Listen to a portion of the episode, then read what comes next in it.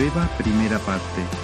Mensaje de la palabra de Dios por el pastor Israel Sanz en la Iglesia Evangélica Bautista de Córdoba, España, 18 de agosto de 2019.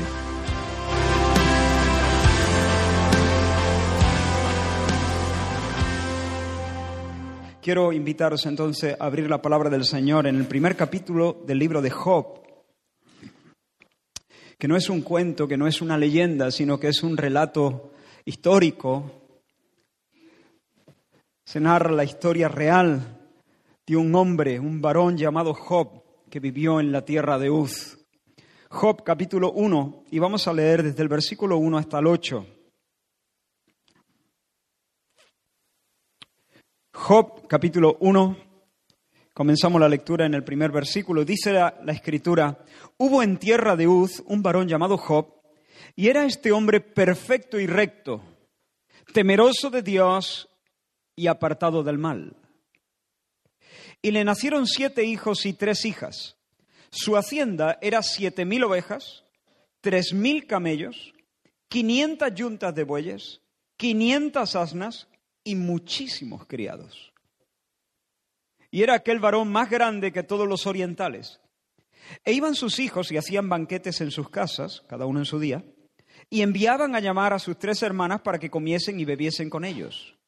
Y acontecía que habiendo pasado en turno los días del convite, Job enviaba y los santificaba, y se levantaba de mañana y ofrecía holocaustos conforme al número de todos ellos. Porque decía Job, quizá habrán pecado mis hijos y habrán blasfemado contra Dios en sus corazones. De esta manera hacía todos los días. Un día vinieron a presentarse delante del Señor los hijos de Dios, entre los cuales vino también Satanás. Y dijo Jehová a Satanás, ¿de dónde vienes? Respondiendo Satanás a Jehová dijo, de rodear la tierra y de andar por ella. Y Jehová dijo a Satanás, ¿no has considerado a mi siervo Job, que no hay otro como él en la tierra, varón perfecto y recto, temeroso de Dios y apartado del mal? Hasta ahí la lectura. Señor, te pedimos que tú bendiga la exposición de tu palabra. Ayúdame a hacerlo de manera fiel, de manera clara, con el celo, con un celo santo por ti y con un amor sincero hacia tu pueblo, Señor. Ayúdanos, Señor, a adorarte mientras recibimos estas verdades. Y paséate en medio de nosotros haciendo proezas, Señor, haciendo valentía. En el nombre de Jesús queremos comprobar tu obra hoy. Queremos, Señor, eh, experimentar que tú estás vivo y que tú eres fuerte y que tú eres salvador, Dios mío, y que tú eres el santificador de nuestras vidas. En el nombre de Jesús. Amén. En este pasaje se nos abre una ventana y el Espíritu Santo nos quiere enseñar algo de lo que sucede en el ámbito celestial, en el mundo espiritual, en la, en la esfera espiritual. Así que en la tierra de Uz, a ras de suelo, hay un hombre, un varón llamado Job, que es rico, respetado, piadoso y que además hace intercesión fiel por sus hijos. Eso a ras de suelo, en la tierra de Uz. Pero mientras Job vive y adora en la tierra de Uz, en las regiones celestiales se celebra una asamblea. Los hijos de Dios se presentan delante de Dios. Los hijos de Dios aquí es una expresión que, que, alude a los ángeles. Así que los ángeles se reúnen en la presencia de Dios. Acuden al Señor en lo que parece ser una reunión de rendición de cuenta, una re reunión donde los siervos del Señor, los siervos, eh, los, los ángeles, se, se presentan delante del trono para rendir cuentas delante del Señor y para recibir nuevas comisiones. Intenta imaginar la escena. El Señor allí en el centro, presidiendo la asamblea, sentado en su trono, y los poderosos ángeles doblando la rodilla en torno a Él y presentando sus informes y cantando alabanzas. Así que por una parte se presentan los ángeles escogidos, como los llama Pablo cuando escribe su primera carta a Timoteo. Los ángeles buenos, digamos, los ángeles que no abandonaron su dignidad, los ángeles fieles. Ahora mira lo que dice el salmista de esta compañía de seres. En el Salmo 103, eh, el escritor inspirado habla de los ángeles. Dice, el Señor estableció en los cielos su trono y su reino domina sobre todos. Bendecid al Señor vosotros sus ángeles, poderosos en fortaleza, que ejecutáis su palabra obedeciendo a la voz de su precepto. Bendecid a Jehová, vosotros todos sus ejércitos, ministros suyos, que hacéis su voluntad. Así que los ángeles son sus mensajeros, eso es lo que significa la palabra ángeles, pero son sus siervos, son sus soldados, son, dice, poderosos en fortaleza. Otras traducciones traducen como héroes valerosos o guerreros fuertes o grandes paladines. No son criaturas pequeñitas, débiles, enclenques y obedecen de buena gana la voz del Señor y ejecutan puntualmente sus órdenes y hacen su voluntad no solo de buen grado, sino con precisión, de un modo perfecto. Quizá el más conocido de ellos es Gabriel.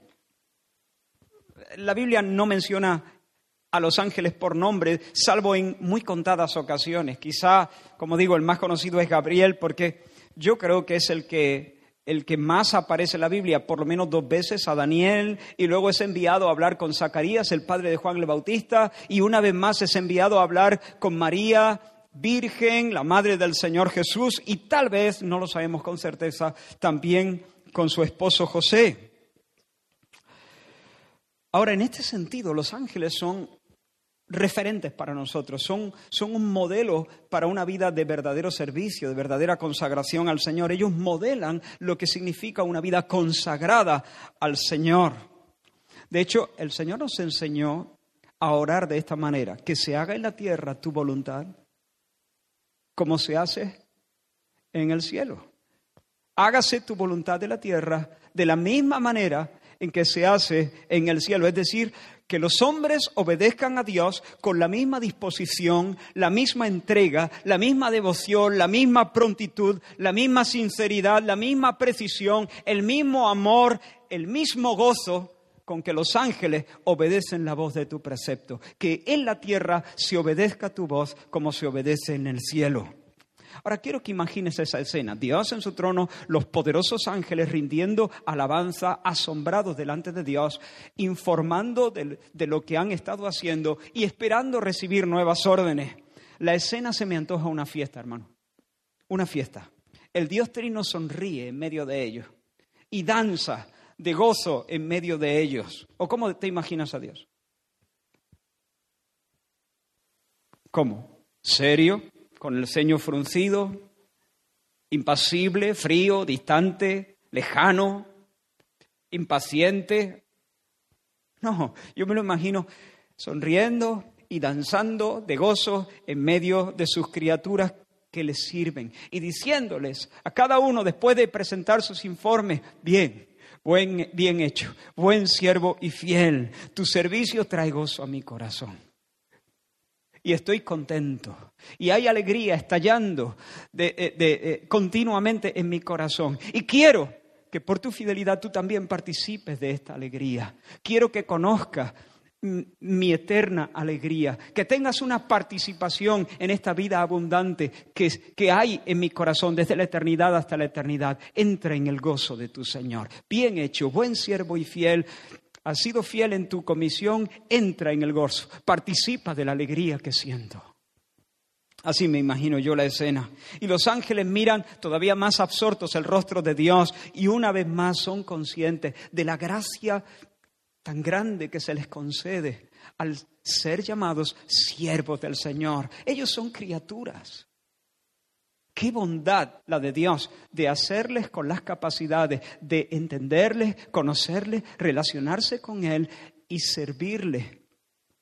Qué, qué, bondad la de Dios al darles una participación en el desarrollo, en la implementación de su propósito eterno, de ser colaboradores de Dios en el cumplimiento de sus planes. Y los ángeles, tal vez, estoy usando mi imaginación, pero no creo que anda descaminada. Los ángeles extienden sus alas como diciendo, aquí estamos, Señor, heme aquí, envíame a mí. Dime, a la orden, Señor. Estoy presto, estoy deseando seguir a tu servicio, hacer las obras que tú me encomiendes. Ese es mi gozo, mi comida, es hacer la voluntad de mi Creador. Recuerda a los serafines, dice que tenían seis alas, con dos cubrían sus rostros, con dos tapaban sus pies y con dos volaban. ¿Para qué vuelan? Pues para estar prestos, para estar disponibles para disponerse a hacer la voluntad perfecta del Señor. Pero no todo es fiesta en esta escena, ¿te has dado cuenta? No todo es amable, no todo es amable. El Señor de repente dirige su palabra a un ser deforme, a un ángel oscuro, a un ser siniestro llamado Satanás, que significa adversario, el enemigo, el que está en contra. Ahora, ¿qué hace Satanás en una reunión de esta naturaleza? ¿Puede Satanás estar en la presencia inmediata de Dios? ¿Puede estar Satanás donde está Dios en su trono? ¿Puede Satanás participar en una asamblea así? Hermano, no solo puede, debe hacerlo. Debe hacerlo no solo puede, sino que debe estar ahí. Está obligado a presentarse y dar cuenta delante del Señor de sus maquinaciones y de sus andanzas. Claro que Satanás tiene que estar ahí. Él no quisiera que fuera así. Un día soñó con colocar en, en las alturas su trono. Un día soñó con ser Él, el Altísimo. Soñó con presidir él esa asamblea y que fuera él el que hiciera las preguntas. Pero muy a su pesar, de tiempo en tiempo, él tiene que venir no a preguntar, sino a responder, a dar cuenta, a rendir cuenta de lo que hace, de, cómo vive, de, lo que está eh, tramando, porque él es una criatura subordinada al Señor tiene que responder a las preguntas del rey de los ángeles. ¿Me sigues hasta aquí? De nuevo digo, el Señor estableció en los cielos su trono y su reino domina sobre todos. El diablo no es un, un rival que está a la par de Dios, que se sienta sobre otro trono y, que, reina soberano en otro ámbito. No, el diablo no es soberano. El diablo es una criatura que tiene que rendir cuenta delante de un Dios que es absolutamente soberano. Ahora, Dios le pregunta entonces, le pide cuentas para que rinda cuentas de su economía. Bien, ¿de dónde vienes?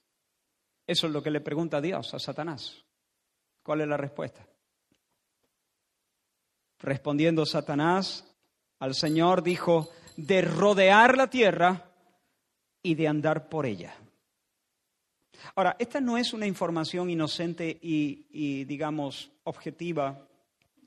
Satanás escupe esta respuesta lleno de odio y de rabia contra Dios y la escupe contra Dios como un desafío al Señor. Lo que, lo que Satanás está diciendo es, vengo de la tierra, vengo de recorrerla, vengo de poner las plantas de mis pies en cada uno de sus rincones, vengo de hacer la ronda en mis dominios. Cuando en la Biblia aparece alguien recorriendo un lugar, rodeándolo, pisándolo, paseando sobre él, básicamente se está transmitiendo la idea de tener posesión, tener autoridad, tener gobierno, tener dominio sobre eso. Así Jesús aparece en el libro de Apocalipsis paseando entre los candeleros que representan a su pueblo, a su iglesia. Básicamente lo que Satanás le dice, vengo de hacer la ronda por la tierra, por mis dominios, el cielo es tuyo, estamos de acuerdo, pero la tierra es mi finca. Los reinos del mundo me pertenecen a mí. Me paseo entre los hombres como un león se pasea en la sabana. Tú tienes estos ángeles dispuestos a servirte. Pero yo tengo reyes y tengo pueblos y tengo imperios enteros a mis pies. Aquí en esta esfera, en el cielo, rodeado de estos ángeles, ondea tu bandera sobre esta colina, pero en la tierra la bandera que ondea es la mía. Allí he puesto yo mi estandarte. En ese planeta azul que, que hiciste con tanto mimo y, y al que has ligado tu corazón, allí se hace lo que yo quiero. En el cielo tu voluntad, en la tierra la mía. Eso es básicamente lo que el diablo le está diciendo a Dios. Así que esa respuesta de Satanás pretende ser un golpe bajo, un zasca en la, en la cara de Dios, calculado para aguarle la fiesta al Señor. Si el diablo acudió acompañado de algunos demonios subalternos, seguramente estos jalearon esa respuesta y miraron a Dios con una sonrisa diabólica, como diciendo, toma palo, ahí lo lleva Dios. ¿Ahora qué? Así que Satanás se pone gallito en medio de la asamblea, subiendo su mentón con soberbia. ¿De dónde vienes? Rinde cuenta. Vengo de mi finca la tierra, esa que amas tanto y en la cual reino yo. Y me puedo pasear por ella como cualquiera se puede pasear por su patio. Uf, ¿te das cuenta? Mientras en la tierra de Uz un hombre vive y adora a Dios, ajeno a lo que está pasando en el cielo, en las regiones celestiales se ha trabado un combate. Hay una batalla en los cielos. Ahora, imagino la corte celestial, todos los ángeles mirando al Señor para ver cómo, cómo va a reaccionar ante esta provocación. Y lo cierto, hermanos, es que el mundo que un día fue hermoso, ahora está atestado, como dice Pablo en el capítulo 1 de Romanos, de toda injusticia y de fornicación y de perversidad, avaricia, maldad. Los hombres están llenos de envidia, homicidios, contiendas, engaños, malignidades. Quienes fueron diseñados para portar la imagen de Dios y adorarle, ahora son murmuradores, detractores, aborrecedores de Dios, injustos, soberbios, altivos, inventores de males, desobedientes a los padres, necios, desleales, sin afecto natural, implacables, sin misericordia el mundo es una ciénaga. Eso no se puede poner en duda. Las culturas están llenas, atestadas de expresiones anticristo. ¿No dice eso el apóstol Juan? El mundo entero, con todas sus expresiones, está bajo el maligno. Así que Dios conserva el cielo, pero por lo visto ha perdido la tierra. Pero el Señor toma la palabra y, se dirige a su enemigo. ¿Y qué responde Dios a, Satanás? ¿De dónde viene? De rodear la tierra, de andar por ella como un rey sobre su dominio. ¿Y qué le dice Dios? ¿Y qué me dice de Job? ¿Y qué me dice de Job? Jehová dijo a Satanás, ¿no has considerado a mi siervo Job, que no hay otro como él en la tierra, varón perfecto y recto, temeroso de Dios y apartado del mal? Y ahora los que jalean son los ángeles. Ahora los que dicen, toma. Y los que lanzan aplausos y vítores son los ángeles de Dios. Si esta fuera una pelea de gallos de estas que hacen los raperos, con ese verso el Señor ha hecho descarrilar completamente a su contrincante. Sí, es verdad que Satanás engaña al mundo entero, como dice Juan en Apocalipsis capítulo 12, y que el mundo entero, como dice Juan en Primera de Juan, está bajo el maligno. Pero en, en medio de ese valle disfuncional y rebelde, el Señor siempre se reserva un resto, un remanente. Hay una compañía apartada, guardada, que puede decir, el mundo entero está bajo el maligno, pero nosotros no.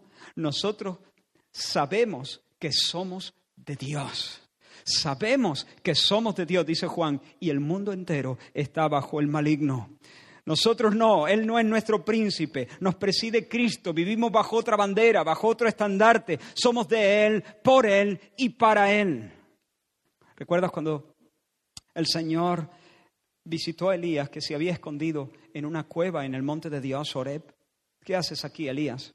Señor, he sentido un vivo celo por ti. Se me parte el corazón viendo lo que está pasando. El mal está a punto de tragarse el último rayo de luz. Están persiguiendo a tus profetas y los han matado. Están ninguneando tu nombre y tu palabra. Se ríen, se burlan de tus caminos, de tus principios, de tus mandamientos. Solamente he quedado yo y están a punto de devorarme. Y si me sacan de la escena, el mal habrá triunfado completamente. ¿Recuerda? Lo he puesto con mis palabras, pero básicamente Elías está diciendo eso, Señor, estoy aquí, huyendo de la quema. Parece que, que, que finalmente el mal va a triunfar. Tu palabra va a ser silenciada por completa. Se acabaron los piadosos. ¿Y qué, cuál es la respuesta de Dios? No te confundas, Elías, no te confundas. Yo haré que queden, que queden en Israel siete mil que no han doblado ni doblarán sus rodillas delante de Baal, ni le besarán con su boca. No te confundas, Elías. El mal no triunfa. No te confundas, Elías, yo no estoy en retirada. No te confundas, Elías, yo no quito mi bandera, porque la tierra no es el, no es el dominio de Satanás, del Señor en la tierra y, y su plenitud, el mundo y los que en él habitan. Y donde abundó el pecado, sobreabundó la gracia. Y el Señor le dice, Elías, yo haré, de eso me encargo yo, de eso me encargo yo. Yo haré, yo por mi nombre, por amor de mí mismo, por mi felicidad, por mi fidelidad y con la fuerza de mi brazo, yo haré que queden en Israel siete mil que no van a doblar sus rodillas delante de Baal. La primera genealogía de la Biblia aparece en Génesis capítulo 5 y se nos da con un estribillo sombrío. La resumo. Vivió Adán 930 años y murió.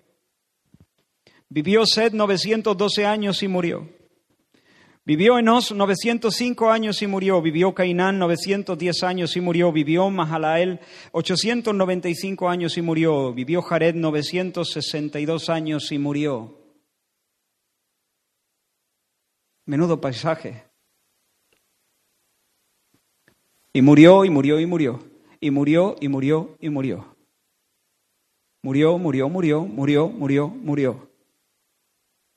Personas creadas para ser inmortales. Personas con ansias de vida y plenitud, siendo vencidas por la frustración y por la muerte, teniendo que despedirse de sus hijos, de sus sueños, de su aliento.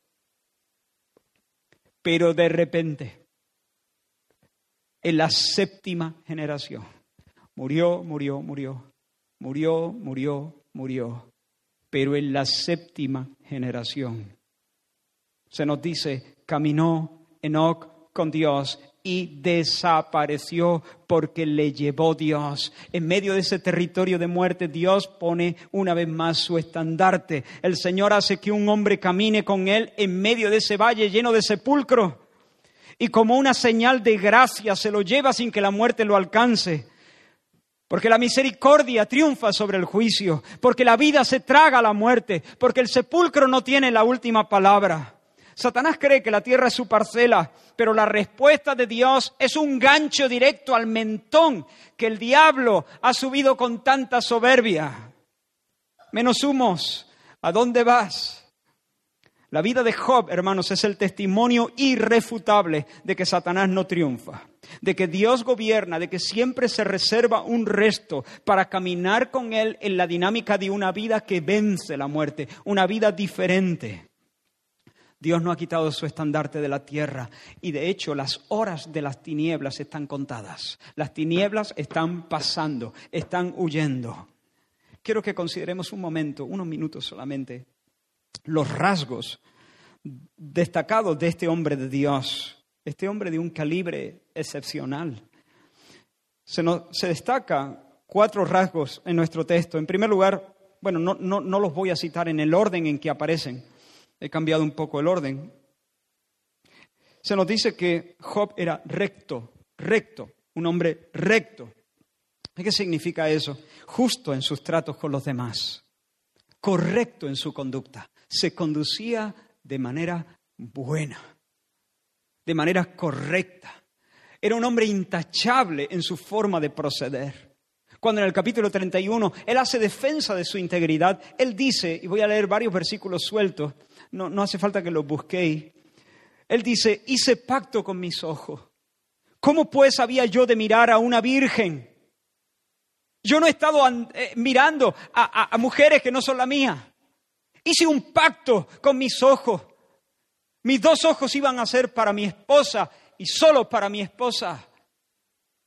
Y en su trato con las mujeres, un hombre recto, recto, con una conducta intachable. Él dice, si fue mi corazón engañado acerca de mujer, si estuve acechando a la puerta de mi prójimo, es decir, para conquistar a una mujer que no era suya, sino de otro, que muela para otro mi mujer y sobre ella otros se encorven. Uf, que otros se lleven a mi mujer a la cama, está diciendo. Pero él lo dice con confianza porque él nunca hizo eso con la mujer de nadie.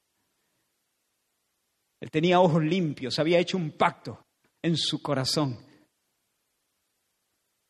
Otro texto, él dice, nunca he andado con mentira, ni me he afanado en engañar a los demás.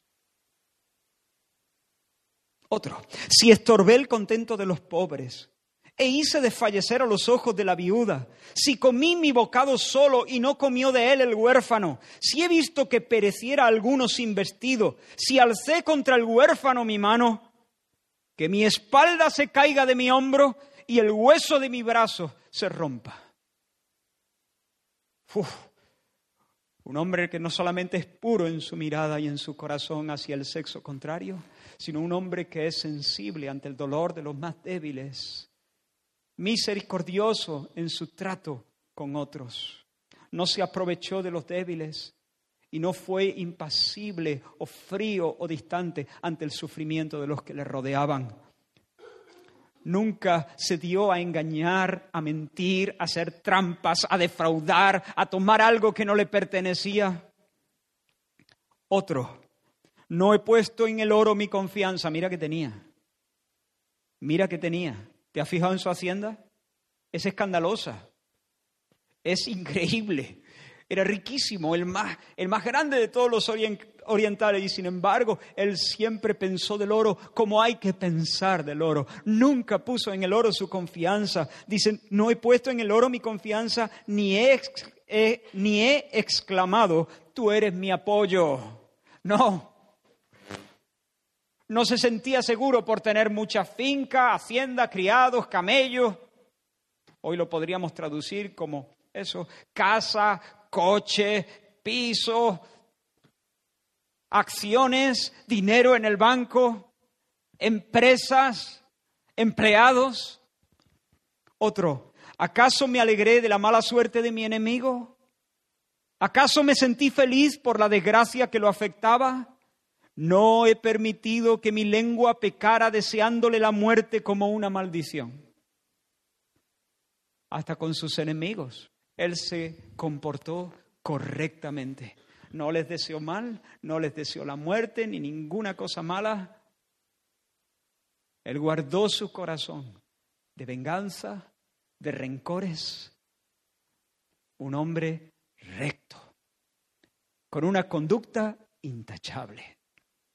Pero se nos dice también que era perfecto, perfecto. Se nos describe no solamente como un hombre que se porta bien, sino como alguien perfecto. Ahora, esta palabra no quiere decir que Job era impecable, sin tacha alguna, sin tara. No, lo, que implica es que Job era íntegro, íntegro, sin doblez, honrado. Así que no solo hace lo correcto, sino que en el santuario de su corazón ama lo correcto. Son dos cosas distintas. Uno puede hacer lo correcto sin amar lo correcto. Uno puede hacer lo correcto por miedo a que lo castiguen. Pero si no hubiese el peligro de que lo pillaran o que lo castigaran, no lo haría porque preferiría hacer otra cosa. Me tenía la mano en el bolsillo de aquel, o diría esta mentira, o traicionaría su pacto matrimonial, o lo que sea. Pero no lo hace porque por su reputación, por el miedo a las consecuencias, por lo que sea. Pero Job no solamente se porta bien, sino que ama el bien. Es íntegro. En el santuario íntimo de su alma, ama la verdad lo íntimo, como dice el salmista. De hecho, se porta bien porque es íntegro. Se porta bien ante otros porque es íntegro cuando nadie le ve. Su buena conducta no es una pose para la foto, sino la expresión natural de su condición moral interna. En el capítulo 31 también Job dice, péseme Dios en balanzas de justicia. Que Dios ponga mi vida en la balanza y conocerá mi integridad. No mi perfección absoluta, pero sí mi integridad. Soy sincero, soy honrado, soy de una pieza, no hay trampa, no hay cartón. Y se nos dice que era apartado del mal, separado del vicio, separado de la injusticia, separado de la parranda del diablo, separado de lo torcido, de lo innoble, separado de todo antro, de, toda, de todo lugar de, mentira o, o de, de suciedad. Y todo eso, el motor de todo eso, se encuentra en que era un hombre temeroso de Dios. Temeroso de Dios no es que Dios le daba miedo. Temeroso de Dios es piadoso, devoto, respetuoso de Dios, que anda de puntillas delante de Dios, que Dios es su asombro, que Dios es su confianza, que todo el tiempo tiene a Dios delante de sí, que todo lo filtra, eh, eh, que, todo lo hace pasar en la presencia de Dios, que, presenta a Dios sus caminos y vive delante de Él. Vuelvo a lo del pacto con los ojos. ¿Por qué, por qué Job hizo un pacto con, con, los ojos para no estar mirando a otras mujeres? Dice, hice un pacto con mis ojos. ¿Cómo pues había yo de mirar a una virgen? Porque, escucha ahora, ¿qué galardón me daría de arriba Dios? ¿Y qué heredad el omnipotente desde las alturas? ¿Acaso Él no ve todos mis caminos y cuenta todos mis pasos? ¿Te das cuenta de dónde procede su piedad? ¿De dónde procede su buena conducta? Que diga. Su rectitud viene de una convicción interna. Él sabe que sabe que vive delante de Dios, que hay uno que es Dios omnipotente y se sienta en las alturas y Él considera los caminos de los hombres. Sus ojos ven, sus párpados examinan y todas sus acciones y todos sus pensamientos y todos sus deseos y todas sus motivaciones están siempre delante de Dios. Y Él vive en la presencia de un Dios que le ve y que pesa su corazón temor del Señor. O por ejemplo este, en Job 31 también, si he mirado al sol cuando resplandecía, y aquí está hablando de costumbres idolátricas de su tiempo. La gente adoraba al sol o adoraba a la luna y entraba en sus templos y besaban a los dioses, tirándole besitos con la mano. Dice, si he mirado al sol cuando resplandecía, o a la luna cuando iba hermosa, y mi corazón se engañó en secreto, y mi boca besó mi mano, esto también sería maldad, porque habría negado al Dios soberano. ¿Te das cuenta de dónde viene su conducta santa? Viene de un temor auténtico de Dios, de una devoción al Dios soberano. Yo no puedo tirarle besito al sol. Si yo estoy viviendo en la presencia de un Dios soberano que es el creador del sol y de la luna. Yo vivo delante de Dios y si yo pongo mi corazón en el oro o en el sol o en aquel Dios o en aquel otro, yo estaría pecando y haciendo maldad contra el único que merece toda la adoración y todos los besos. Así que Job, un hombre recto, un hombre íntegro, un hombre apartado del mal, un hombre temeroso de Dios. Y el texto nos da un detalle adicional. Un detalle adicional que nos deja ver la forma en que Job se movía con un celo por la gloria de Dios que ardía en su pecho, por el nombre santo del Señor y la manera en que él asume su compromiso, con la seriedad que él asume su compromiso por el bienestar espiritual de las personas que Dios ha puesto bajo su influencia. Dice que cada día presentaba holocaustos por cada uno de sus hijos, que por cierto no eran pocos. Tenía hijos, siete hijos, tres hijas. Y, este hombre todos los días presentaba holocaustos por ellos, por si acaso, por si acaso los hijos hubieran blasfemado el nombre de Dios en sus corazones. En sus bocas tal vez no, porque los chicos estarían bien educados, pero tal vez sus corazones, sus pensamientos, sus motivaciones más secretas, quién sabe. Así que este hombre todos los días presentaba holocaustos en favor de sus hijos. Ahora, yo supongo que este hombre querría que sus hijos estuvieran rebosantes de salud, que fueran prósperos en sus negocios, que tuvieran buenas casas bien orientadas, cómodas para vivir y recrearse, que sus viñas dieran, dieran su mosto eh, eh, en su tiempo al ciento por uno que, tuvieran, que estuvieran rodeados de amigos y de familiares que los quisieran muchísimo, pero su deseo más caro, el principal deseo del corazón de Job era que sus hijos honrasen a Dios y le amaran. Y el temor más grande de este hombre es que en sus corazones ellos se apartasen de él.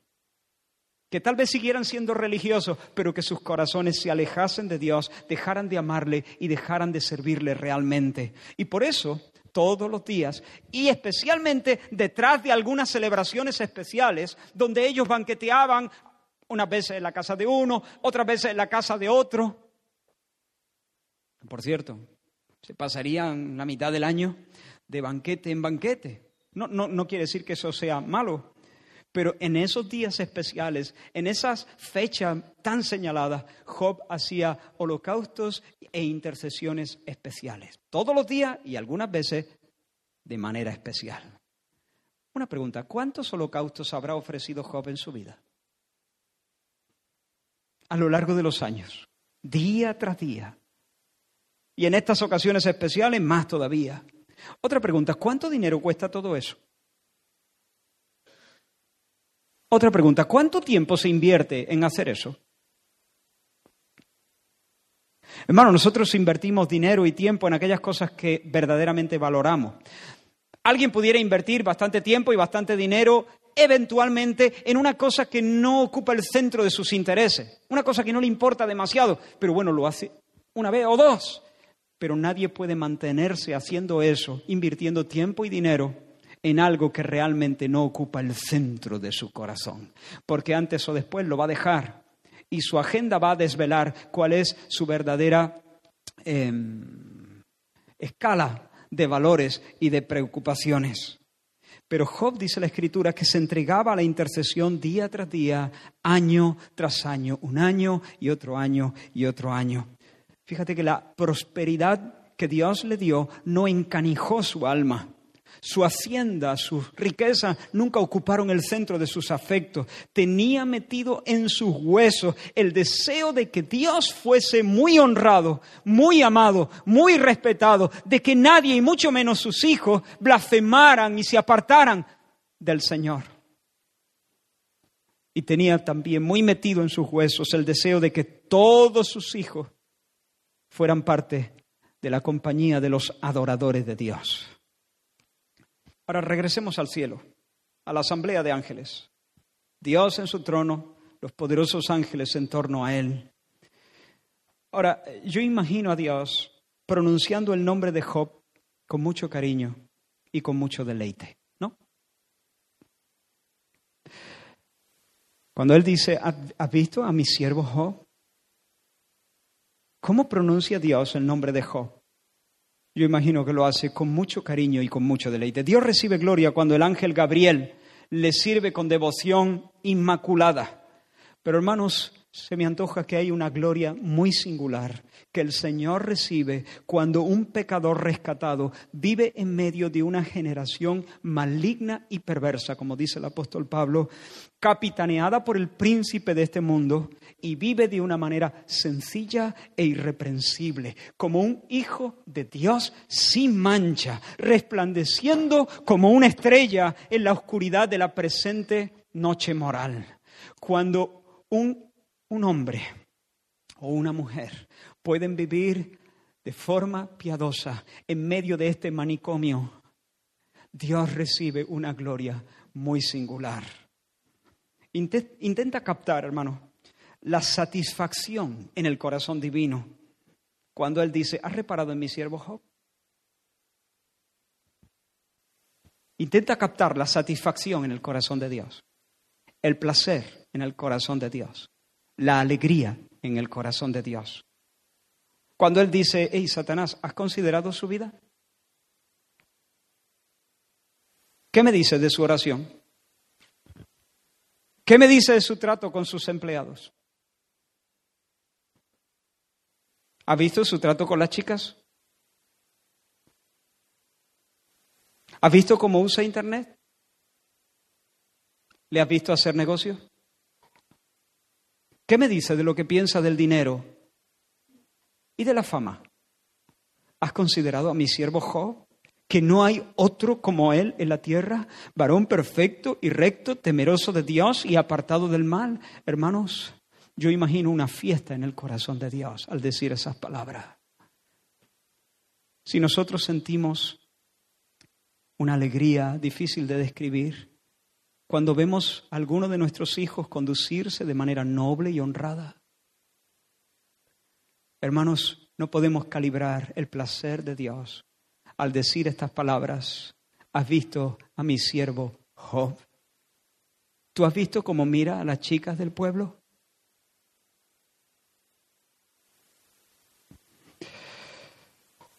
Por supuesto, hermano Job no es sin defecto.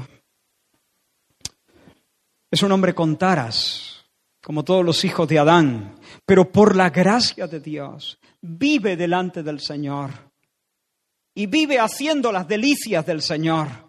Y en ese hombre Dios ve el reflejo de su propia bondad y de su propia santidad. Dios ve a Job y él ve algo de su propia, de la propia bondad divina, de la propia gracia de Dios, de la santidad del Hijo de Dios. Ve un reflejo. Dios se alegra porque en Job ve un reflejo de su santo Hijo Jesús. No un reflejo perfecto, pero sí un verdadero reflejo. Ahora, Job no era un hombre sin tara, no era un hombre perfecto, pero sí honrado, íntegro, temeroso de Dios, recto, apartado del mal. Pero mucho tiempo después sí hubo un hombre sin tara que pisó la tierra. Y al descender al Jordán los cielos se abrieron, ¿recuerda?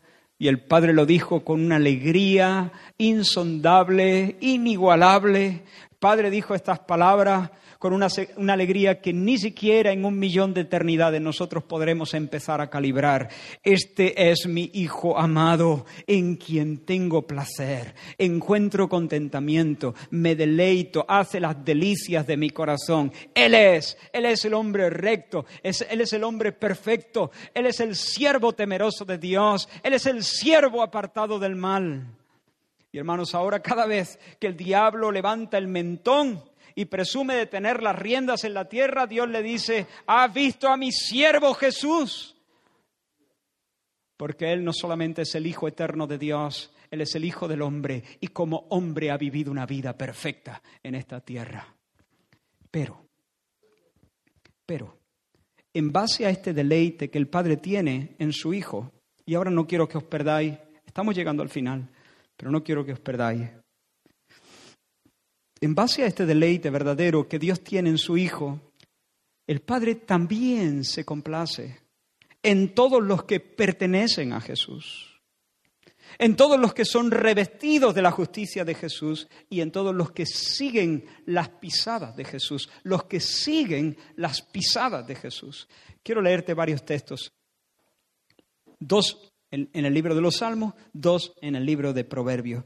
El Salmo 147 dice, el Señor no se deleita en la fuerza del caballo, ni se complace en la agilidad del hombre. Muchas de las cosas que arrancan las ovaciones en este mundo, al Señor ni funifa. Le traen sin cuidado. Se complace el Señor en los que le temen y en los que esperan en su misericordia. ¿Qué dice el Señor cuando ve a una persona que le teme, que le respeta, le reverencia, camina respetuosamente delante de él y cuando ve que esa persona espera en su misericordia? Mira su mano como los siervos miran la mano de sus señores. ¿Qué sucede en el corazón de Dios? ¿Qué hay en el corazón de Dios? Placer. Se complace el Señor, deleite, alegría en el corazón de Dios. Salmo 149, porque el Señor tiene contentamiento en su pueblo. Hermoseará a los humildes con la salvación. Proverbios 11:20, abominación son al Señor los perversos de corazón, los aborrece su corazón. Pero los perfectos de camino, los íntegros, le son agradables, le son agradables al Señor. Proverbios 15, el sacrificio o la ofrenda de los impíos es abominación al Señor. El Señor la rechaza con un rechazo divino. Pero la oración de los rectos, de los que viven correctamente, de los que guardan su palabra, es su gozo. Escucha esa frase otra vez. Espero que te impresione, honestamente, porque es impresionante. El Señor le da asco el sacrificio de los impíos. No lo puede tolerar, le da náusea. Pero cuando una persona que vive como Dios manda ora, esa oración es su gozo. Nosotros somos hechos del polvo, hermanos. Pero Dios sopló aliento de vida en, nuestro, en nosotros. Y resulta que criaturas tan pequeñitas y tan débiles y tan dependientes como nosotros tenemos la capacidad de traer gozo en este mismo momento. Mientras tú estás escuchando esta predicación, mientras yo estoy hablando, tenemos la, la posibilidad verdadera de traer verdadero gozo al corazón de Dios. Y esto es algo impresionante.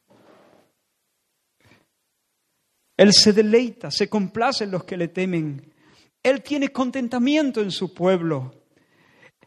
Los, los que andan en integridad le son agradables y se goza en la oración de los suyos. Hermanos, detrás de tus luchas y de tus tentaciones hay una realidad espiritual en los cielos. Hay una batalla detrás de tus batallas.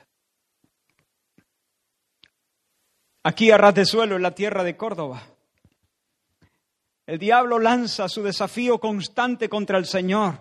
Presume de haber arruinado la obra de Dios en la tierra y de haber puesto bajo su yugo a aquellos que fueron, que fueron hechos para portar la imagen de Dios. El diablo hace la ronda a esta ciudad y se pasea por Córdoba dándose aires.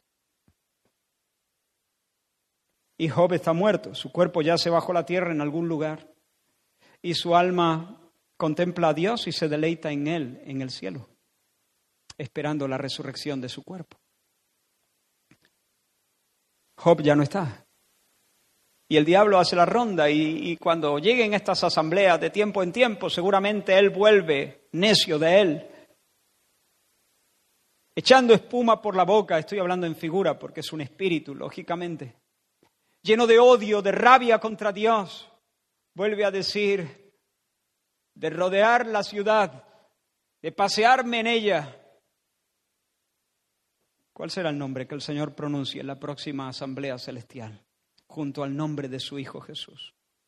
¿Me estoy explicando? Podrá decir, ¿has visto a mi siervo Israel? ¿Podrá decirlo? ¿Podrá decir, ¿Has visto a mi siervo? Pon tu nombre. ¿Eres parte de ese remanente santo? ¿Eres uno de los que por la gracia de Dios traes contentamiento, placer, gozo, deleite al corazón del Señor? Hermano, quiero preguntarte, ¿acaso esto no es un fortísimo eh, estímulo para la santidad? Es un... Si esto, déjame advertirte así, si esto no es un fuerte estímulo para la santidad, me temo que no ames a Dios. Pero si amas a Dios, el pensamiento de poder traer alegría a su corazón, de, de poder traer deleite y gozo a su corazón, será un fortísimo estímulo para luchar en medio de la tentación que estás enfrentando en este momento. Para decirle no a ese pecado que te asedia. Para despojarte de esas cosas que te están haciendo morder el polvo y están dándole un argumento más a esa serpiente antigua llamada diablo, que quiere aguarle la fiesta a Dios aunque nunca puede.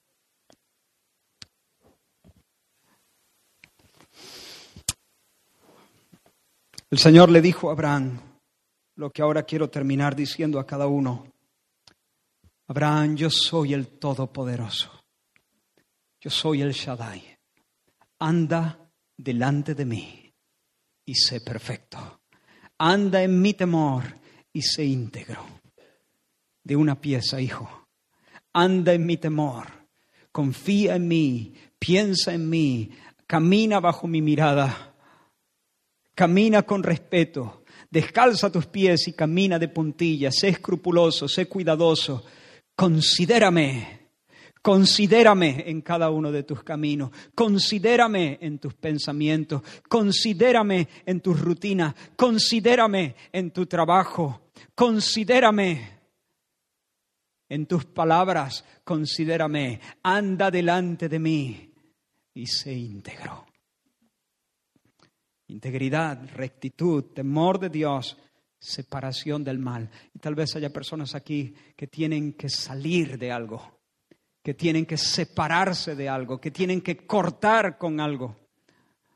Yo te animo a hacerlo en el nombre del Señor. El diablo no se va a sentir satisfecho con esta respuesta. Y ahora va a empezar una segunda parte de la batalla y esto es lo que queremos hablar la semana que viene, Dios mediante, si el Señor nos lo concede. El diablo le va a decir a, Dios, no es oro todo lo que reluce, ¿eh, Dios? ¿O no sabes que Job te sirve porque le interesa? Y vamos a ver cuál es la naturaleza real de la prueba. ¿Y cuál era la batalla detrás de la batalla?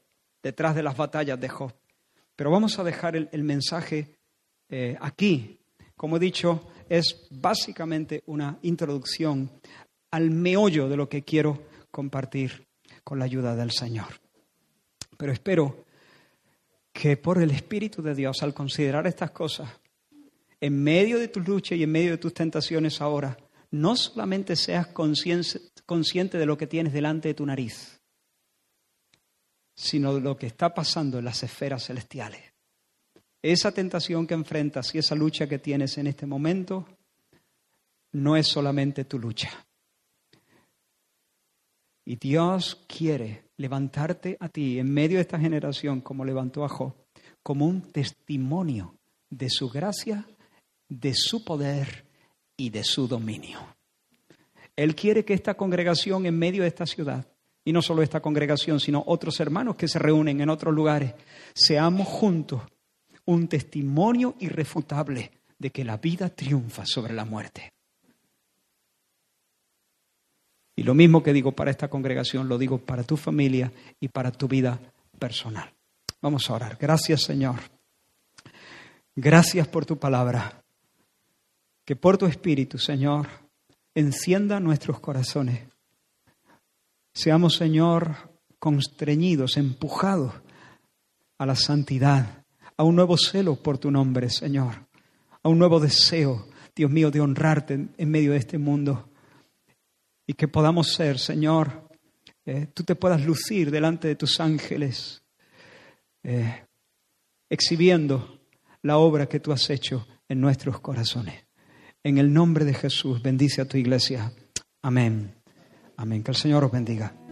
Fija tus ojos en Cristo, tan lleno de gracia y amor. Y lo terrenal